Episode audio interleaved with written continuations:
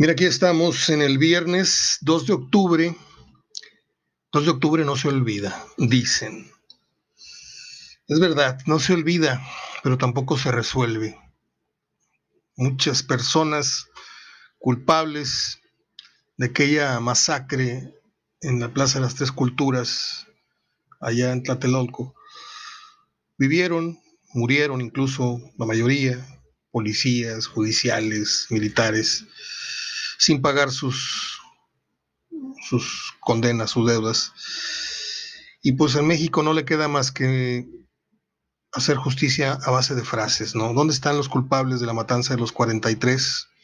¿Dónde están los culpables de eh, la tragedia aquella de la guardería? ¿Dónde están los culpables del 6-8? ¿Dónde están los culpables de tantas masacres que ha habido en México? A mí realmente, cada que voy avanzando en mi vida, me voy desprendiendo de muchas frases huecas como esta, el 2 de octubre. Obviamente no se olvida, como no se olvida el México 70, el México 86, o sea, ¿me explico? Pero me da mucha tristeza, me da mucha tristeza. Amo mi país, los quiero mucho a ustedes, soy muy afortunado, bla, bla, bla, bla, bla. Pero qué porquería de nación tenemos en materia de leyes y de otras cosas. Bueno, Después de haberme puesto muy, ya sabe usted cómo, paso a saludarles formalmente. Estoy hablando de fútbol. Voy a tomarle a mi Jamaica. Para no toser en un rato. Eh, están las efemérides buenísimas el día de hoy, pero muy buenas. Hoy vamos a recordar al señor Ferrusquilla. Vamos a recordar a Don McLean. ¿Se acuerda usted a, eh, Aquel que cantaba. ¿Se llamaba Don McLean? Creo que sí. Que cantaba American Pie. Yo corrí a comprar el LP. No tenía la menor idea de qué cantaba el señor, pero compré en un acto desesperado en McAllen su LP donde viene así mostrando un pulgar, su cara en segundo plano y un pulgar muy grande así en primer, en primer plano, con una bandera de Estados Unidos, lo recuerdo muy bien y nada más compré ese disco, como bien pude haber comprado el acetato en 45 revoluciones, pero lo compré en grande, porque me gustaba tanto esa canción, no le entendía nada, ya luego la fuimos traduciendo, y ahorita les voy a hablar de qué trata este American Pie, ¿sí? Por si usted la ha tarareado muchos años y no tiene mucha idea, yo le digo de qué se, trató la canción. Eh, como hoy nació el personaje, eh, la tira cómica, hemos estado muy, muy metidos en esto con Mafalda, su cumpleaños, Mafalda, eh, la muerte de su creador, eh, el, cumpleaños de Popeye, los Picapiedra. Bueno, pues ahora le toca el, turno a Charlie Brown, que para nosotros es Carlitos y Snoopy, pero la tira originalmente se llama Charlie Brown, creador. El señor Schultz, eh, recuerdo que se pedaba Schultz, ahorita no tengo el nombre así la mano, y que el día que decide retirarse es el inicio del año 2000, y él muere, a lo mejor él presentía, muere en ese mismo año 2000, en el mes de febrero, creo que muere el, ah, no, el 14, no fue, murió como el 12 de febrero, que es el cumpleaños de Joaquín Sabina y de mi amigo Carlos Díaz Caíto, que en el cielo está. Eh, muchas efemérides que les voy a comentar a fondo en los últimos 10 minutos más o menos del programa. Hoy hay hoy dos comentarios que hacer de fútbol, uno enteramente los partidos que nos ocupan este fin de semana. Hoy arranca la jornada número 13, pero sin lugar a dudas, el cañonazo es la negativa de la jefa de gobierno de la Ciudad de México, la señora Claudia Sheinbaum, que dice que no es conveniente reabrir los estadios, al menos en la otrora capital del país, hoy Ciudad de México. Yo aquí lo acabo de decir hace un momento, para mí la política es una porquería de hace seis años, de hace doce, de hace dieciocho, de hace muchos, muchos años. Desde Díaz Ordaz para acá que yo tengo un repudio enorme por, por no encontrar, a veces con lupa tienes que encontrar un, mandatario, un político, un alcalde, un gobernador, que se robe un 60-40, no un 90-10, ¿sí? Eh, pero esta vez Creo que la señora Sheinbaum, que no voy a juzgarla, creo que no ha hecho una buena gestión y, por lo que he visto de lejos, Unos dirán que sí, otros dirán que no. De eso se trata la política, de confundir a la gente. Este, mientras haces una buena obra con la mano izquierda, con la mano derecha se está robando cierta cantidad de dinero.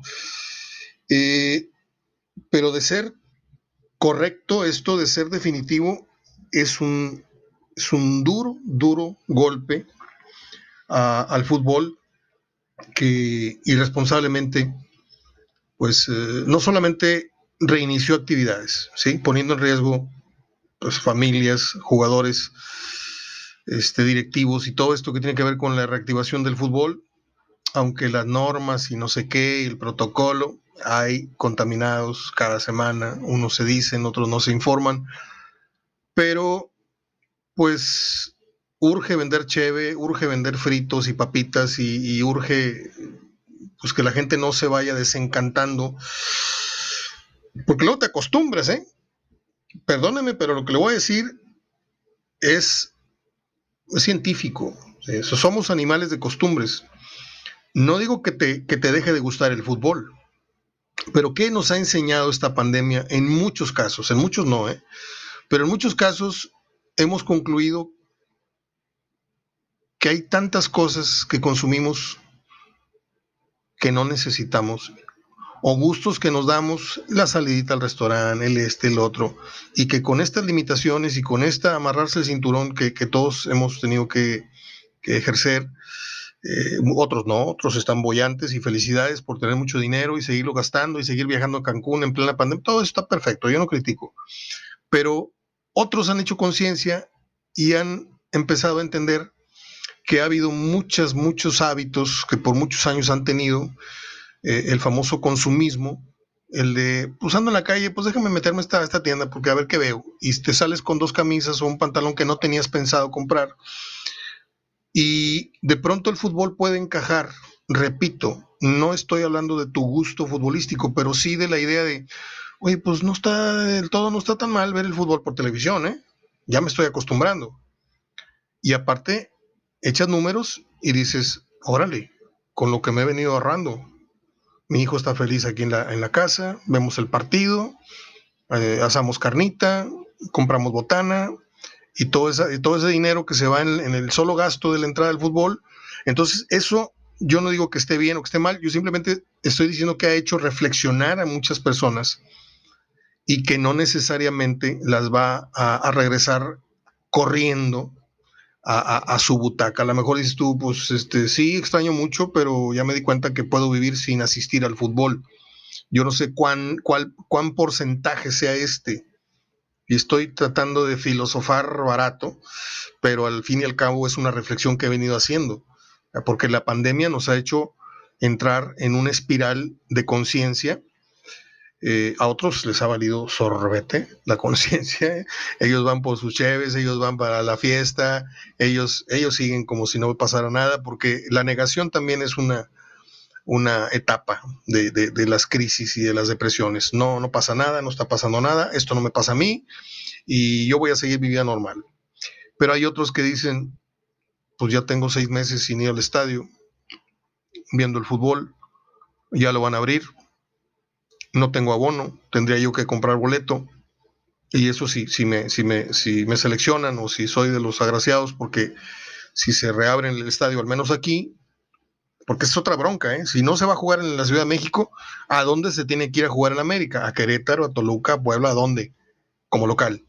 Y Cruz Azul, y Pumas, entonces les va a salir el tiro por, la culata, porque lo que ellos quieren es que sus aficionados regresen a verlos, que no se pierda eh, eh, ese, ese estrecharse de, ese apretón de manos entre equipo y aficionados, que poco a poco se está, no digo diluyendo, porque no voy a exagerar. Sí, el que es Chiva le va a ir a Chivas toda su vida, y, yendo al estadio o no yendo al estadio. Ahí está la, ahí está la, la disyuntiva. Pero bueno, lo que tenía que decir ya lo dije aplausos para la señora Sheinbaum si ejercen realmente esta medida de no, no, no, o a lo mejor es una sugerencia, no me cayó, vayan, hasta donde leí, es una negativa, pero si es una opinión, yo no creo que pues, pues se van a ver muy, muy, muy blanditos, pero yo entiendo que hay muchos intereses, muchos intereses atrás de todo esto. El primero de ellos es distracción. El fútbol es el distractor junto con la lucha libre, junto con la religión, junto con siempre en domingo, bueno, siempre en domingo no existe, perdón, junto con los programas estos de los domingos que tienen a todas las mamás y a los papás y a las abuelitas sentados en la mecedora o en la sala, viendo a los niños cantar, viendo cuál es el artista enmascarado, viendo la voz, viendo esto. Y todas esas horas, televisión, son horas en las que no ejerces cabalmente como ciudadano pensante. Estás rehén del fútbol y de todo lo que les dije. Entonces, el fútbol dice, oye, yo no quiero que piense mucho la gente qué está pasando. Mm, eh, y estoy hablando de esta gestión, Nacho, y de las anteriores. ¿eh? No quieras que le estoy tirando a, tu presidente. Bueno, pues eh, la jornada 13, déjeme darle santo y seña de lo que es esta cabalística jornada número 13, que inicia hoy a las 7 y 30, en cosa de una hora con 24 minutos Estoy grabando a las 6 de la tarde con 6 minutos en este momento. Y Puebla nos regaló un muy buen partido hace cosa de una semana. ¿Quién fue? Puebla Querétaro, ¿no? Y pues por ahí, ¿quién te dice que Puebla Querétaro no sale un buen danzón como el de la semana pasada? Porque Santos no es cualquier equipo. Santos es, es un club que juega muy, muy práctico al fútbol, que sí le hace falta el huevo lozano, sí.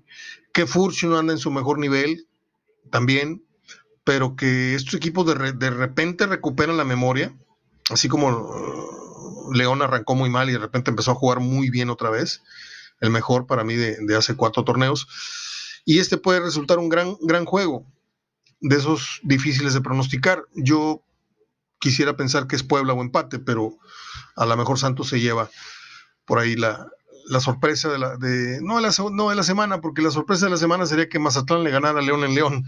no hay más, no hay más este, chica, hablando de, apuestas, que esa. Eh, hoy viernes por la noche, precisamente, Mazatlán se mete a la jaula de León y pues ahí les encargo, ¿no?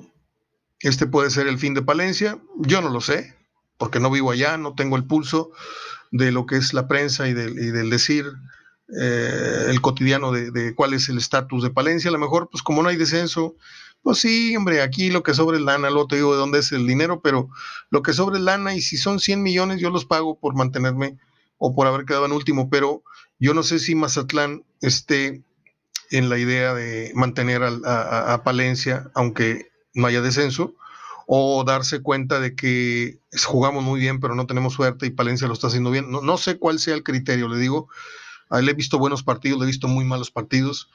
Lo que sí sé es que trae un, una pistolita de agua delante el, Mazatlán, o sea, no, no, trae nada de calidad. Eh, y bueno, León favorito. Yo voy Puebla y voy León en este. Tatu, no me ladres, por favor. Este, voy Puebla y voy León, con los partidos de hoy viernes. Permítame, voy a tomar mi Jamaica. Tanto no ladres, por favor. Por favor. Aquí tengo en el sofá acostado mi perro que me acompaña. Eh, para el sábado, Tigres jugando bonito, jugando espectacular, con goles del diente, con goles de Iñac o con ambos, anotando, pero le tiene que ganar el San Luis. ¿sí? Si usted me pregunta dónde están las posibles sorpresas de la jornada, yo le diría que si Chivas saca la victoria en Tijuana no es sorpresa, si Monterrey saca la, victoria en, en, Querétaro no es sorpresa, si Pachuca saca el empate o la victoria en Juárez no es sorpresa, ningún resultado del América Pumas es sorpresa, el Atlas Necaxa no es sorpresa si Atlas empata, pierde o gana con Necaxa. La sorpresa sería que Mazatlán saliera vivo, ojo, vivo ya dije, no ganando, incluso nada más saliendo vivo es sorpresa, y que San Luis saliera ileso del estadio universitario, ya no le digo ganando. Entonces, pues Tigres tiene un partido medio engañoso porque a la vez que es el gran favorito, es el gran presionado a ganarle a San Luis porque estás obligado a ganarle a San Luis. Y cuando un equipo sale a ganar por obligación, a veces pierde por necesidad, dicen los dichos y diretes estos históricos de los viejos periodistas. Eh, el tercer clásico en fila para el Piojo, Cruz eh, América contra Pumas. Tigres jugó a las 7, entonces el siguiente partido del sábado sería eh, América Pumas. Perdón, me brinqué el Atlas Necaxa. Sábado 5, Tigres 7, América Pumas 9. Esos son los tres juegos sabatinos. Dos de ellos están. Pues el Tigres el San Luis no está así como para, híjole, vamos a la Ramos por un kilo. No, pero pues ver a Tigres, ah, no sé si se pueda ver, ¿eh? Porque el canal que estaba transmitiendo a Tigres creo que ya lo volvieron a, poner privado, de, de, paga, y yo ni loco voy a pagar por, no digo pagar por ver a Tigres, pero no voy a pagar por, por un servicio adicional al del cable que ya estoy pagando, ¿no? Este, ahí lo veremos por, por internet, porque no falta quien lo, quien lo transmita por ahí, una señal pirata por internet, pero lo vamos a ver. El partido macho de la semana es el clásico porque este sí es clásico, ¿eh? Este sí es clásico. Y me atrevo a decir que es más clásico que el clásico nacional. Pero no lo voy a decir aquí bajito, porque si lo digo en voz alta me, pueden decir babosada y media, pero desde las infantiles, el América Pumas es el partido más odiado por ambas instituciones, ¿no? Deportivamente hablando. El otro, pues es mucha mercadotecnia, es este, los chilangos contra los tapatíos, tapatíos contra chilangos. Eh, ahí se fue haciendo la rivalidad, ¿no? Los puros mexicanos contra los millonetas y ahí fue creciendo la rivalidad. Pero este, este juego, fíjese, me acaba de venir a la memoria, en este instante me acaba de venir a la memoria aquella edición de la América con Bill Faria, con Gamboa, con Dirceu, con Fumanchu. Mmm, ¿Se acuerda usted de aquel América, no? Recuerdo que fui a ver un América Pumas al estadio de Ceú. Eran unas vacaciones. Ya le conté yo que tengo unos vecinos que son de la Ciudad de México, oriundos de, de la Ciudad de México. Y por muchos, muchos, muchos años fuimos como hermanos, ¿no? Fin de semana yo dormía en el cuarto de ellos. Nos poníamos a contar babosada y media, oír discos a leer revistas y apagar el foco cuando éramos chamacos, 6, 6, 7, apagamos el foco a las 2 de la mañana y era un desveladón de miedo, ¿no? Bueno, pues me invitaban a pasar Semana Santa a la Ciudad de México o en vacaciones de verano, me iba yo dos semanas. Y ahí fue donde conocí en ese barrio, hicimos una cascarita, se hacía la cascarita en el barrio y ahí jugaba López Zarza con nosotros, porque López Zarza era novio de la hermana de uno de los amigos de ahí del barrio. Traía un suru blanco. Un día le preguntan, a ver si estoy mintiendo. Era un gran muchacho, es una gran persona, muy fina persona, muy educado. Fue un gran jugador y yo no sé por qué no tuvo éxito como técnico, a lo mejor por su personalidad. Este, entonces me llevan al estadio. Me acuerdo que nos paramos tempranito porque vivían lejos, pero lejos. algunos dos, tres amigos que me escuchen por allá en la unidad CTM, sea, yo sé que es una colonia bastante humilde, pero mis amigos eran ricos en, corazón y en bondad. Y pues agárrate un camión y luego agárrate otro y no sé qué. Y estuvimos llegando por ahí de, saliendo a las nueve, estuvimos llegando como a las once y media al estadio de los Pumas. El partido empezaba a las doce. Entonces nos sentamos a la altura de, no del córner, un poquito más a tu izquierda. Estábamos viendo la portería de lado y a mediación de la media cancha del equipo que defiende, en este caso, ¿no? Entonces, pues mis amigos, cerbatana tras cerbatana, nada más se paraba, eh, uno de ellos llegaba, el, no digo cartero, porque era pura cheve superior, así bajita, o unas más altas, y nada más yo veía donde tenía que pasar la cheve y la cheve, y, y mis amigos tomando cheve, éramos como 12, y el partido, 4-2 iba goleando el América a Pumas.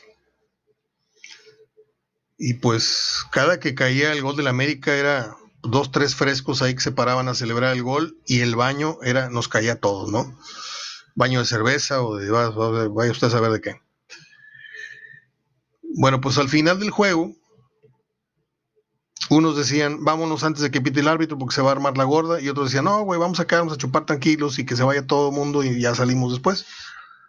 Pues en lo que faltaban tres, cinco minutos para acabar, que empieza la bronca y se fue haciendo monumental al grado que usted eh, levantaba la vista.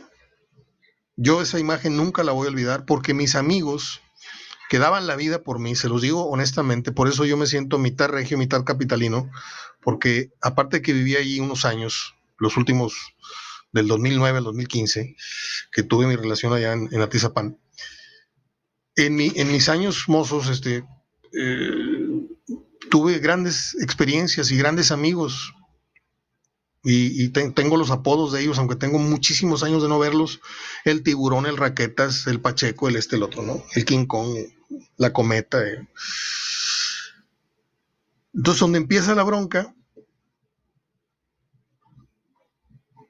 me acordé mucho de, ellos cuando vi la, la película aquella del soldado Ryan, en donde muchos sin conocer al soldado Ryan andaban arriesgando la vida por órdenes de, Tom Hanks. Y Tom Hanks les explica, dice, es que no, no, es, no es si lo conoces o no lo conoces, es uno más de nosotros. Y yo era uno más de esa pandilla. Ya con el paso de los años iba, iba, y entonces ya no era el, el regio que los iba a visitar, era uno más de la pandilla y hacíamos travesura y media y bueno, empiezan a volar las botellas y donde yo levanto la vista haga de cuenta que ves, ves pasar una parvada. Ahí la dejo, porque hay quien dice parvada de pájaros. parvada, de urracas o de lo que usted quiera. Eran puras botellas que se veían cruzando y chocando en el aire de, el duelo de botellazos. Entonces, tres amigos se abalanzan sobre mí y me tapan con su cuerpo. Y así estuvimos como cinco minutos ellos tapándose la cabeza con sus manos y tapándose, haciéndome cobachita con su cuerpo para que no le pasara nada al, chavo de, Monterrey que los fue a visitar. Yo los quería mucho, les llevaba tortillas de harina, les llevaba glorias de Linares, les llevaba un cariñito cada que iba, ¿no? Me tocó estar en un América Pumas, en Ciudad Universitaria, en los años 70, con Dirceu, con Faria, con Fumanchu, con, si mal no, recuerdo, estaba el Palillo Martínez en la lateral. A lo mejor estoy, estoy falseando información, pero este, creo que por ahí estaba Paco Castrejón, una cosa así, no me acuerdo. Pero les pusieron una madriza tremenda a los Pumas en su casa. Eh, he tenido la suerte de estar en el América Cruz Azul, en la América Chivas, en la América Atlas, obviamente los clásicos de aquí. Y yo no voy a ser el odioso que le va a decir, no, es que el de Monterrey es mejor que... El de Monterrey es el clásico de Monterrey. Y el de Chivas Atlas es el clásico de Guadalajara. Y el América Pumas es el clásico de la Ciudad de México. Y el clásico nacional es un clásico que no tiene manera de incrustarse con los antes mencionados. ¿Por qué? Porque el Atlas Chivas es clásico por tratarse de dos equipos de la misma ciudad. América Pumas son dos equipos de la misma ciudad, Tigres Monterrey, ta, ta, ta, ta.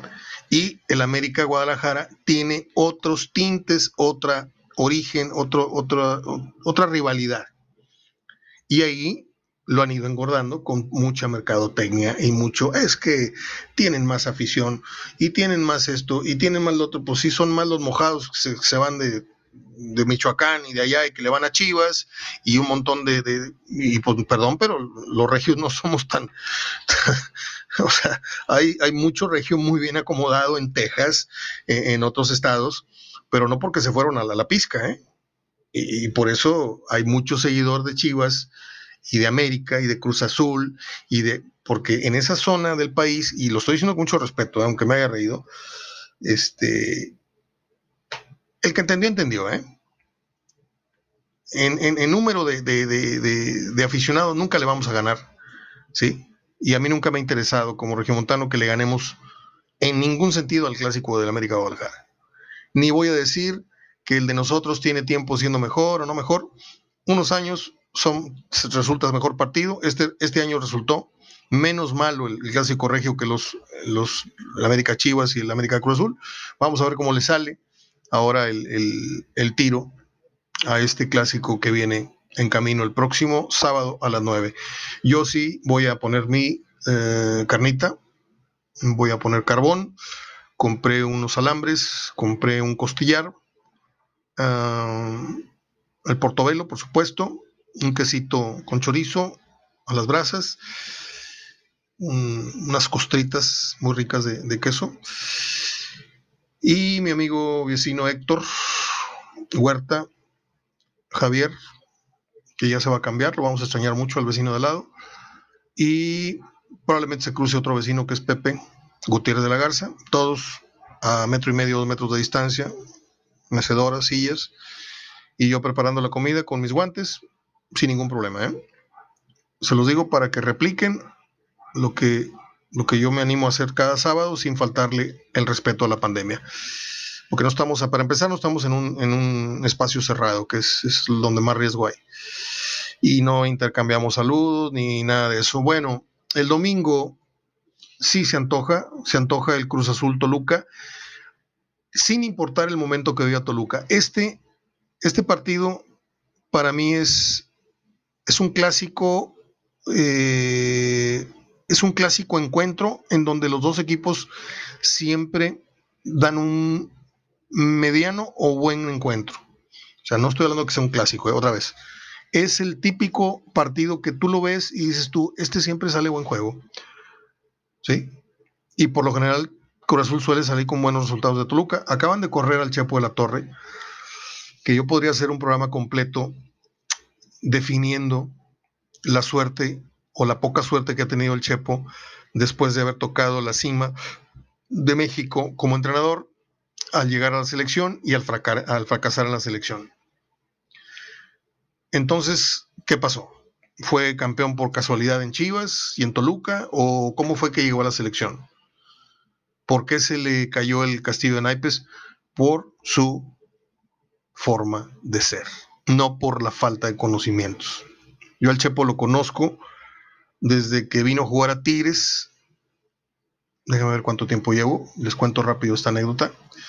Cuando llegaron a jugar a Tigres, Siboldi, eh, ah, ¿cómo se llama? Ubaldi, eh, Tena Murguía, mm, ah, ¿quién más? Yo traía cinco en el coche y Siboldi se iba mordiendo las rodillas porque tuvo que echar el asiento del carro para adelante, traía un Cavalier 724, entonces pues traía las, las piernas todas encogidas. Y los traje de, torre de departamentos en torre de departamentos, escogiendo en cumbres, no sé qué sector, no sé qué sector, y ahí conocí yo el Chepo. Todos muy platicadores, el Chepo con una jeta hasta el piso, ¿no? Encima que yo le estaba haciendo el favor de, llevarlo y traerlo. Entonces los dejo, en el, los dejo en el hotel ya después de tres o cuatro horas de andar un domingo viendo departamentos Ah, no me acuerdo si era el Flaco Gómez o el, otro defensa que, me falta, ¿no? Era Omar Arellano, Ubaldi. Después me acuerdo. Entonces se bajan y todos me dan un abrazo, ahí te doy la camiseta, yo no les pedí nada. Ahí luego te, te, doy un cariñito ahí para tu hermano. Siboli me regaló su uniforme completo para mi hermano, que es portero. Este, y el que se bajó del coche y se fue caminando así todo sambo, le dije, de nada, güey. Y volteé y nada más me levanta la mano así dándome la espalda. Ok. Entonces se viene un partido, estoy en la cancha faltando 30 minutos antes de ir a... Eh, ya no tenía yo privilegios de ningún tipo y tenía yo que ir al palco de prensa, entonces me acerca el Chepo. Me dice, discúlpame, güey, pero traía yo una bronca este, ese día y dije, ¿qué carácter tan disparejo tienes, compadre? no platicaste, no te reíste, era domingo, todos íbamos atacados de risa, y nos estábamos conociendo, padre, y tú no te integraste. Entonces me quedó viendo muy serio, me puso la mano en el hombro, me dijo, gracias, güey. Luego se fue y me regaló una camisa hermosa de Cruz Azul, pero la más bonita que ha, que ha habido en Cruz Azul desde los 70. Son 30 minutos, hago la pausa y continúo.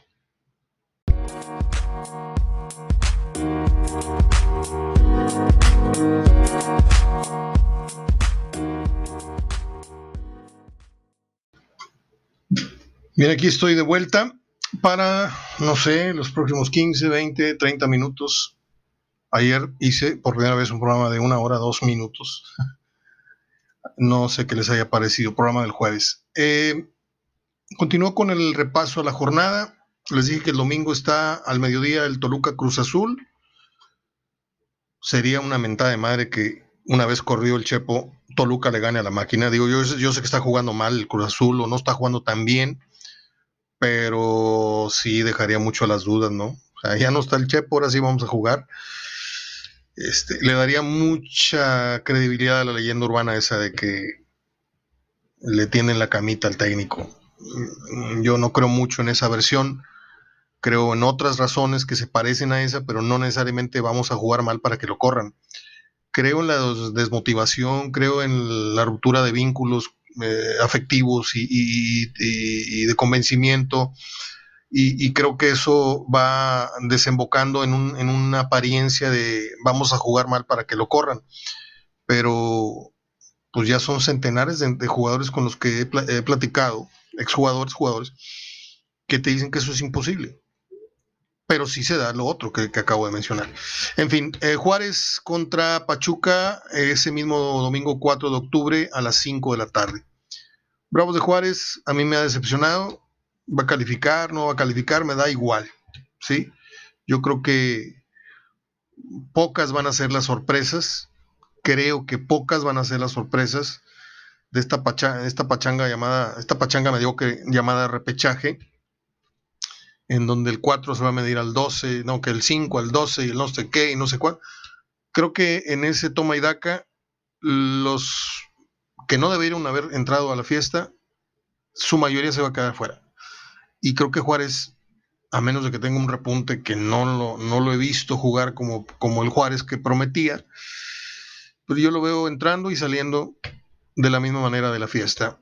Pachuca es un equipo gitano, un equipo caganchesco, un día te juega por nota, otro día te juega a nada, mimetiza con el rival, se crece ante los grandes, se achica ante los chicos, en fin.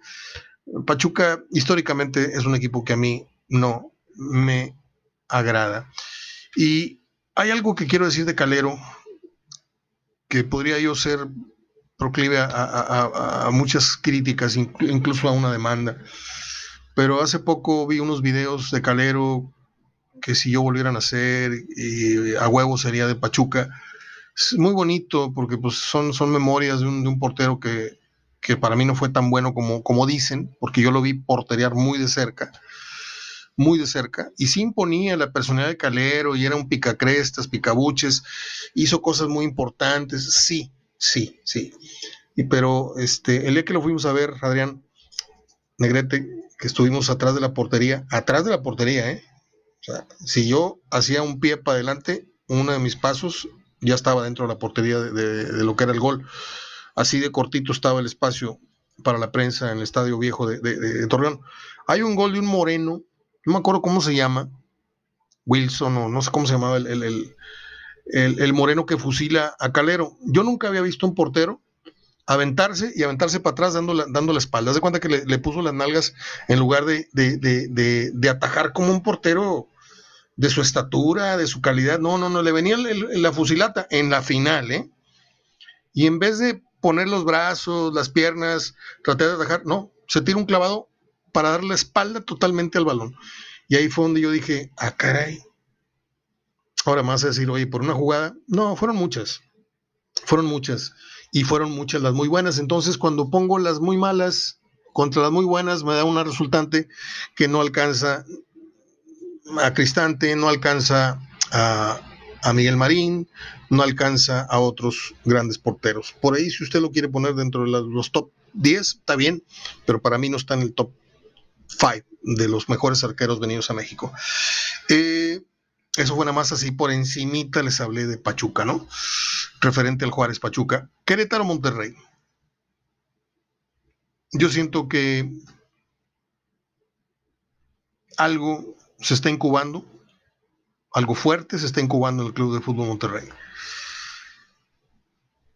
Y lamentablemente no creo que sea la solución de muchas cosas. Porque mientras Duilio Davino, que es uno de los hombres más afortunados que yo he conocido en esto del fútbol, ¿sí? porque de casi estar en capilla para ser retirado de funciones, así de últimas, con las uñas, pepena a Mohamed, que no fue técnico de Cruz Azul porque se desató ese problema y um, Peláez ya lo tenía arreglado y se cayó lo de Peláez, las broncas y vino terminando aquí cuando no era el candidato número uno Mohamed de Duilio Davino.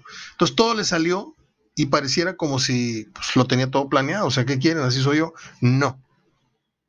Esa jugada, esa, esa flor imperial de, mano que abriste así, que te, dan las cartas, abres y dices tú, ah, tengo flor imperial. Esa es una en un millón, ¿eh? O sea, que, es que el jugador sabe que es muy difícil ¿sí? Tirar varios pares de seis seguidos, o es muy difícil eh, levantar un, juego y decir, acá tengo cuatro haces y un como no.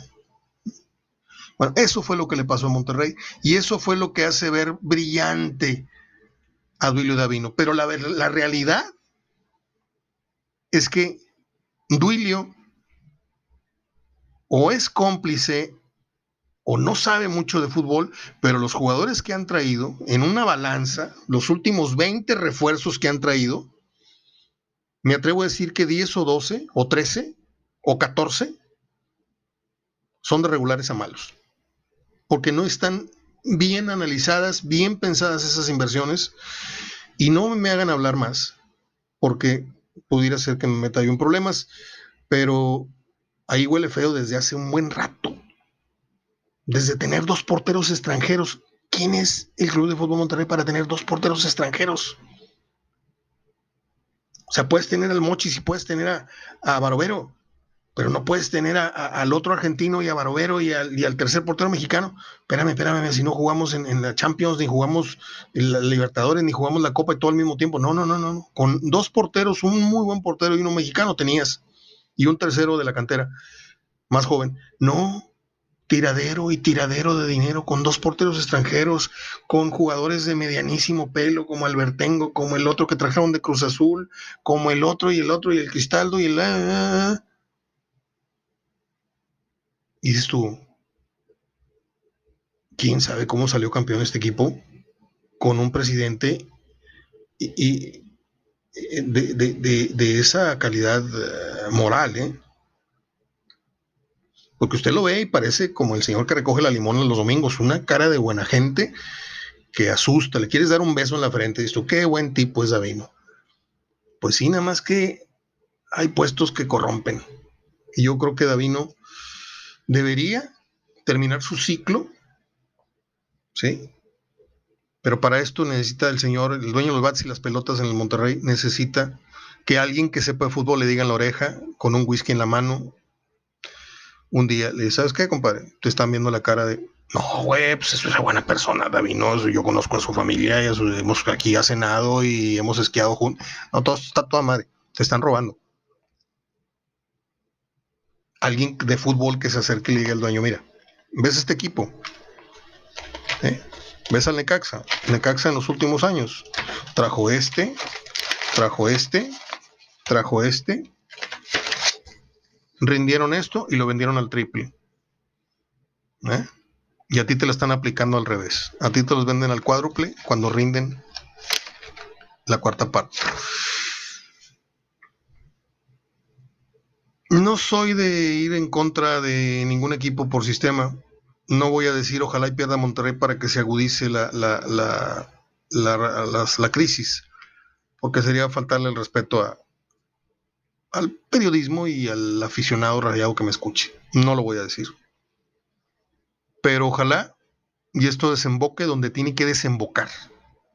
Porque una calificación que la va a obtener Monterrey en 9, en 8, en 11, la va a obtener, ¿sí? Por ahí, estos sinvergüenzas, comillas, rufianes, comillas, se ponen de acuerdo y otra vez se, se enrachan, ¿sí? Y se meten hasta la semifinal y la pierden. Ya ven cómo no, no éramos tan malos. Lo que pasa es que anda muy bien Tigres, anda muy bien León, y ahí va a ser la disculpa. Y pues aparte te estoy entregando el título de Copa, o sea, no nos fuimos tan en blanco. Ya fuimos de la Conca, ya fuimos campeones de liga y ahora tiene, o sea, son tres títulos en muy poco tiempo. ¿Cuál es la bronca? Todo ha sido, si no accidental, muy circunstancial. Y esa es con la bandera con la que están engañando al aficionado promedio, al que es resultadista, al que no analiza, al que no tiene memoria este futbolera, pues. ¿Cuántos torneos tiene Monterrey jugando basura? ¿Cuántos torneos hace que estamos esperando a que Avilés sea el Avilés de los Cholos? Desde que falló el penal, ¿no? En la final.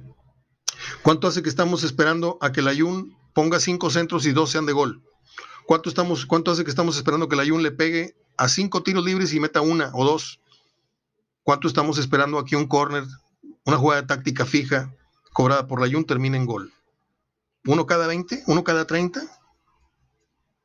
¿Cuánto hace que estamos esperando a este y a, e, al Maxi, por favor? ¿Cuánto hace que estamos esperando al, delantero europeo que iba a venir a, tumbar caña? Ha venido a tumbar rivales, pero a tumbar caña, yo veo las estadísticas y me dice que ha metido más goles, este, digo, no digo Nico Sánchez porque lo insulto con esa, con esa estadística, y Nico es otro. Entonces Monterrey está plagado de mentiras en su alineación, mentiras en sus eh, eh, números, sus contrataciones y en una serie de desfalco que se me hace muy difícil que sea un accidente. Que Monterrey haya gastado tan mal, tantos millones en los últimos años, me parece que no es accidental. Y ahí la dejo. Y guárdenme estas palabras, ¿eh? Porque algún día alguien en la televisión abierta se va a atrever a decirlas. Y yo aquí se las dije desde antes. Hoy y hace muchos meses atrás vengo diciendo esto y hace varios torneos que lo vengo diciendo. ¿eh? Y usted me dice, oye, ¿por qué no estás en la radio? ¿Por qué no estás en la tele? Porque no podría decir esto que estoy diciendo. Porque me han corrido de medios por decir este tipo de, planteamientos. Uh, Tijuana contra Chivas. Yo que más quisiera que ganara el Guadalajara. Yo aquí no sé si jugué en la quinela con, Pepe, no sé si jugué Cholos o empate, pero eh, Pepe sí fue eh, a Chivas. Yo quisiera que le fuera bien a Chivas por Buce, quisiera que le fuera bien a Chivas por porque son mexicanos y son jóvenes y están luchando contra el poderío de los millones de los ricos de la liga y cada vez Guadalajara la va a encontrar más difícil el mercado se le va a hacer un, embudo históricamente a Chivas. Entonces yo lo único que concluyo es que o Chivas mejora su cantera para que tenga seis, cinco, seis jugadores, hablando de titulares base, venidos de la cantera, trabajados tres, cuatro años, y luego vuelvas a tener un Pizarro, luego vuelvas a tener un Cota en la portería, que no es tuyo, pero pues era un gran portero, o sea, no, no nacido en la cantera, vuelvas a tener tres o cuatro figurones que te completen un cuadro, ¿sí? Como aquel de Pumas que tenía canteranos hechos figuras, García Aspe, Campos, este, el otro, y luego lo completabas con Juan Carlos Vera y este y este, y hacías un gran equipo, tu Ferretti. Es lo que necesita Chivas, ¿sí? En lugar de andarle robando prospectos al Necaxa y prospectos acá y, aquí no pegaron y allá sí pegaron. Yo ayer vi casi llorando al Chicote con, los labios temblando, lo aventaron al ruedo a declarar y, pobre muchacho, le temblaba el labio superior, el inferior y le temblaba la voz. Este, yo sé que, no ha sido el, refuerzo que la, eh, o no lo hagan hablar porque lo exhibes más. Si así como te, bueno, usted me va a decir, no, no, no, no tiene nada que ver el micrófono con, con su actividad de fútbol. El que es una persona segura, lo es en la cancha, fuera de la cancha, con micrófono y sin micrófono ante una cámara o no fuera de la cámara. Las personas que son seguras. Y hay varios jugadores que ya les está empezando a hacer mucha presión el jugar en Guadalajara, que saben que hoy no es lo mismo jugar en Guadalajara que en Necaxa o que en San Luis o que en Juárez o que... Bueno, pues eh, yo he terminado mi quehacer como comentarista de fútbol y ¿Les parece si entramos a la parte de las efemérides que pues, algunos nada más me escuchan por eso? Abrazo, Jaime. Este, un día como hoy, En 1919 nació don José Ángel Espinosa Ferrusquilla.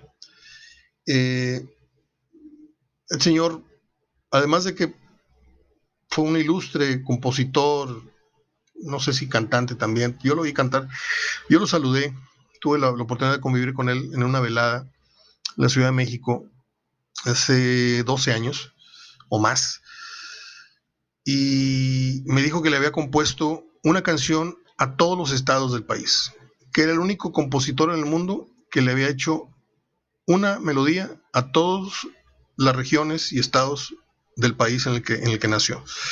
Pero sin lugar a dudas, yo que no soy muy borrachales, pero sí soy tequilero, cada vez que oigo esa, esa letra de, eh, sabes, mejor que nadie que me fallaste, ay, algo me duele a la altura del ombligo, o sea, me duele muchísimo esa letra, porque es muy cierto, ¿eh? Échame a mí la culpa, se llama la, canción más célebre tal vez que, usted pueda conocer sin saber que era de él, de don José Ángel Espinosa Ferrusquilla. El apodo es Ferrusquilla. Decía la canción, sabes, sabes mejor que nadie que me fallaste, que lo que prometiste se te olvidó, sabes a ciencia cierta que me engañaste, ah, aunque nadie te amara igual que yo. Y luego lleno estoy de razones para despreciarte y sin embargo quiero que seas feliz, que allá en el otro mundo en vez de infierno encuentres gloria y que una nube de tu memoria me borre a mí. Dile al que te pregunte que no te quise, dile que te engañaba, que fui lo peor. Échame a mí la culpa de lo que pase, cúbrete tú la espalda con mi dolor. Esas eran letras, chicuelos, y no las babosadas que escucho en el reggaetón hoy día. Cuando escucho reggaetón así que de repente ves un video en Facebook, te quedas dos minutos a verlo y es tu madre santa. A 1945 les comentaba yo que teniendo yo 10, 11 años, yo iba a en un viernes, un fin de semana sí, otro fin de semana no, por muchas razones, familia, una clínica dental donde tenía varios, un tío tenía una clínica dental en Estados Unidos y en, en la frontera, pues, entonces a veces nos íbamos a, chiviar y nos quedábamos a dormir en su departamento y a veces yo me quedaba a atender ahí la recepción del, consultorio y mi tío me daba unos dolaritos y yo me iba a comprar mi disco y mis tenis Nike de lona o mis camisetas Adidas y, mi disco. Y así era mi vida de chavito y de estudiante de prepa. Entonces yo más chico corrí a comprar el disco de... ¿Cómo se llamaba este músico? les dije, don... Válgame Dios, se me olvidó el, nombre del, del, cumpleañero. Sí, se llama Don McLean. Eh, él se hizo muy célebre a nivel mundial por la canción American Pie, Pastelito Americano. La letra, que muchos creen que se trata de Vietnam y todo, se trata la letra del día que murió la música, The Day the Music Dies, dice uno de los, de los pasajes y está basada en la muerte de Buddy Holly, de Richie Valens y de Big Booper, en el famoso aquel accidente que, es recreado incluso en la, película La Bamba, ¿no? Ese es el, target, ese es el, punchline que, podría yo destacar de la película, de la película, de la canción American Pie, que tiene una, un ritmo y una melodía muy, muy, muy padres. Luego se me tiene una bronca muy fuerte, no voy a hablar de ella. Muy, muy feito el tema de lo de Don McLean. Nació Charlie Brown, el famoso Carlitos, el de Carlitos y Snoopy. Yo creo que es más famoso Snoopy que Carlitos, pero bueno. El autor es Charles Monroe Schultz. Se retiró en el año 2000 y en ese mismo año, en febrero 12, murió. Eh, hoy cumpleaños un músico que está entre qué buen. Es yo lo, yo lo reconozco más como un gran jazzista que como un gran rockero, ¿sí? Pero su popularidad se basa más en, temas muy mediáticos con el grupo Police y con su faceta como solista. Estoy hablando de Gordon Matthew Summers, mejor conocido como Sting. Yo a Sting lo he visto en la Feria de Monterrey, en el Estadio de los Sultanes, lo vi en la Arena Monterrey dos veces, lo vi en Colonia, Alemania, en un concierto gratuito durante el Mundial. y lo vi en una ocasión más. Hay, hay, hay, cinco grupos a los que he visto entre cuatro y cinco veces en mi vida. Earth, Wind and Fire, Santana, Sting, y no me acuerdo cuáles otros son esos dos. Ah, los dos siguientes son mexicanos. Un día como hoy, en el 54, nació la actriz Lorraine Bracco. ¿Se acuerda usted de Lorraine Bracco? Por momentos así me da como el, aire a, a, Debra Winger. Pero Lorraine Bracco es muy famosa por su papel en la película Goodfellas. ¿Se acuerdan que hay un tipo que la molesta y llega el novio y lo agarra cachazos, se cruza la calle? No me acuerdo cómo se llama el artista, que tiene una cara de malísimo. Este, y le rompe la nariz y casi lo, le desbarata la cara a puros cachazos y le dice, no te vuelvas a meter con mi mujer. Pa, pa, pa. Esa mujer es Lorraine Bracco. Y también tengo entendido que se hizo más popular todavía por su papel en la serie Los Soprano, que estoy a punto de ver. Ayer casi lloro viendo el final de la serie House. No se los voy a contar si no la han visto, pero yo sé que soy un retrasado mental por estar viendo apenas la serie House, pero les dije que yo no vi televisión durante 30 años. Yo lo único que veo es fútbol. Yo no sé de series, yo no sé de, nada más que de Friends, de Nanny y fútbol. Nada más. Y que me voy encontrando a House y lo seguí, lo seguí, lo seguí. Y anoche me tocó ver el último, último, último, último programa de la serie y está muy fuerte. Yo sí casi, casi lloro a las 2 de la mañana que estaba viendo el programa. Eh, un día como nació la actriz Maribel Verdú, usted la puede recordar eh, en la película aquella de Y tu mamá también, en donde se está agasajando con Diego Luna y con el otro muchacho, y de repente los deja solos, así como que se les resbala, y aquellos en la calentura ya se están agarrando las verijas y se están dando un beso. Y ella risa y risa. Está buenísima esa, escena.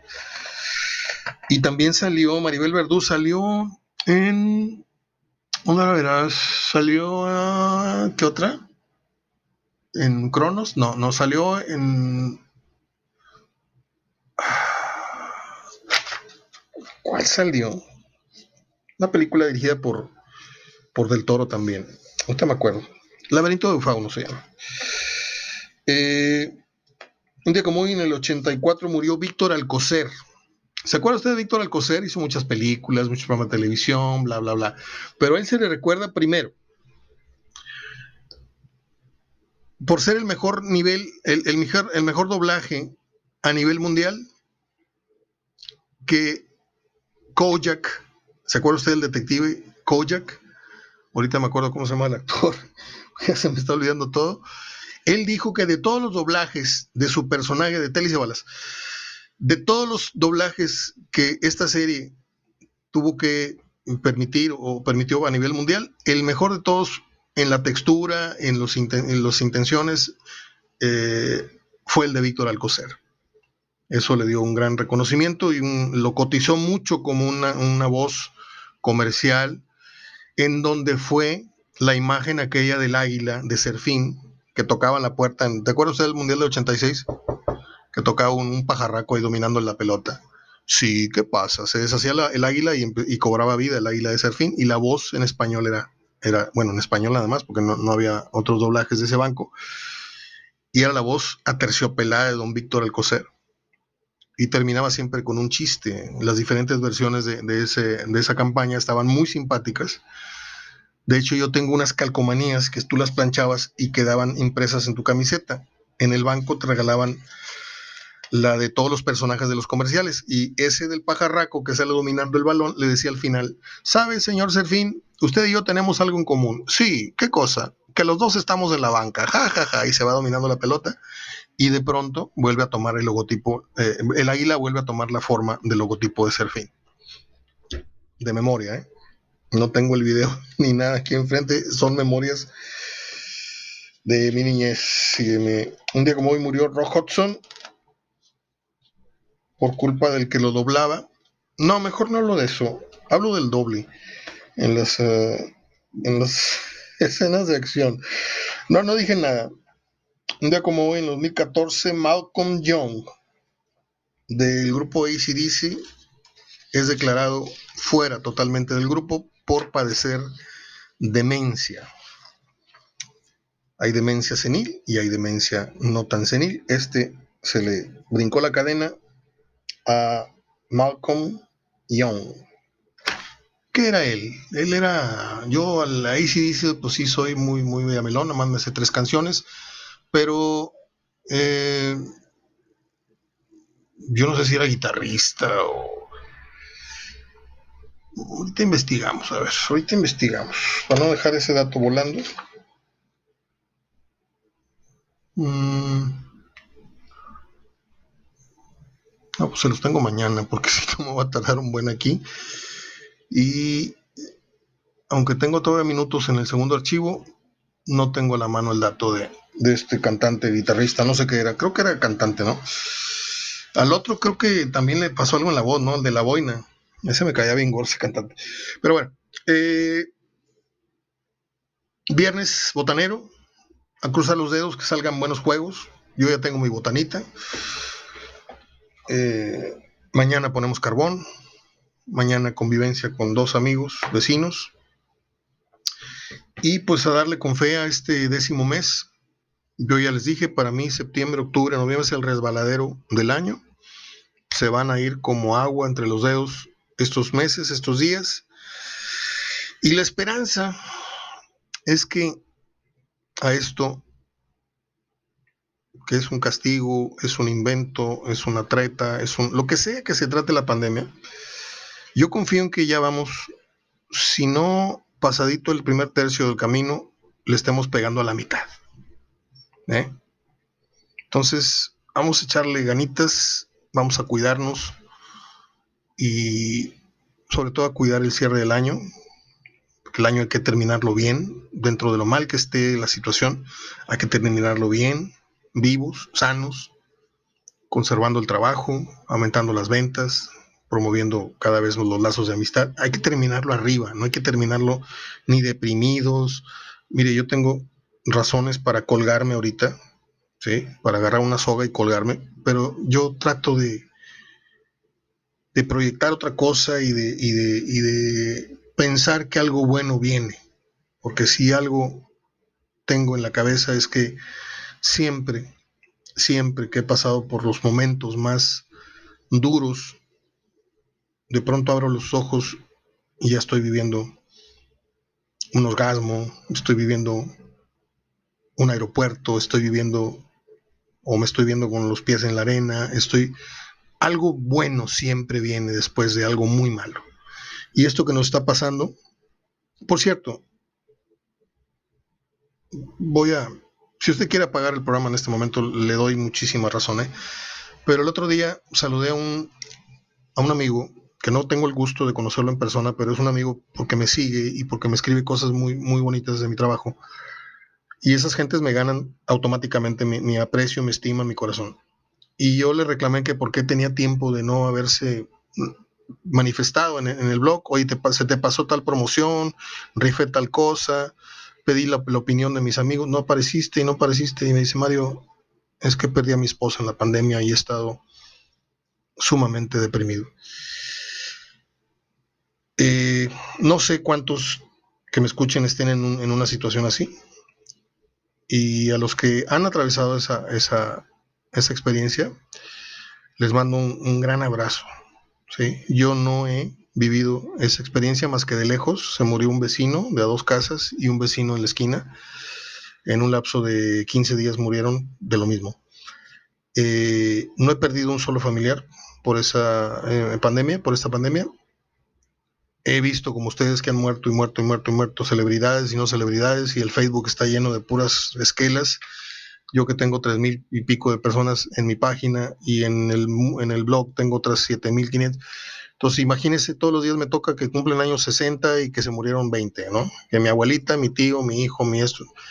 Pero cuando un ser querido de uno de mis contactos muere, yo me entero. Y cuando me entero a destiempo, y salgo yo con mi tarugada, oye, oye, pues, ¿dónde andas? Acá está mi blog, apóyame, manifiéstate, deja un comentario, deja un no me gusta, un sí me gusta. Y te dicen que ni la computadora han prendido porque perdieron a su pareja y no tienen humor de nada. Se te cae la cara de, pena y de vergüenza. Si usted está pasando por un momento así, el día que quiera, platíqueme, confíe, comparta conmigo, ahí estoy en el Messenger para todos. Abrazo de gol, gracias. Hasta mañana, no, hasta el próximo lunes.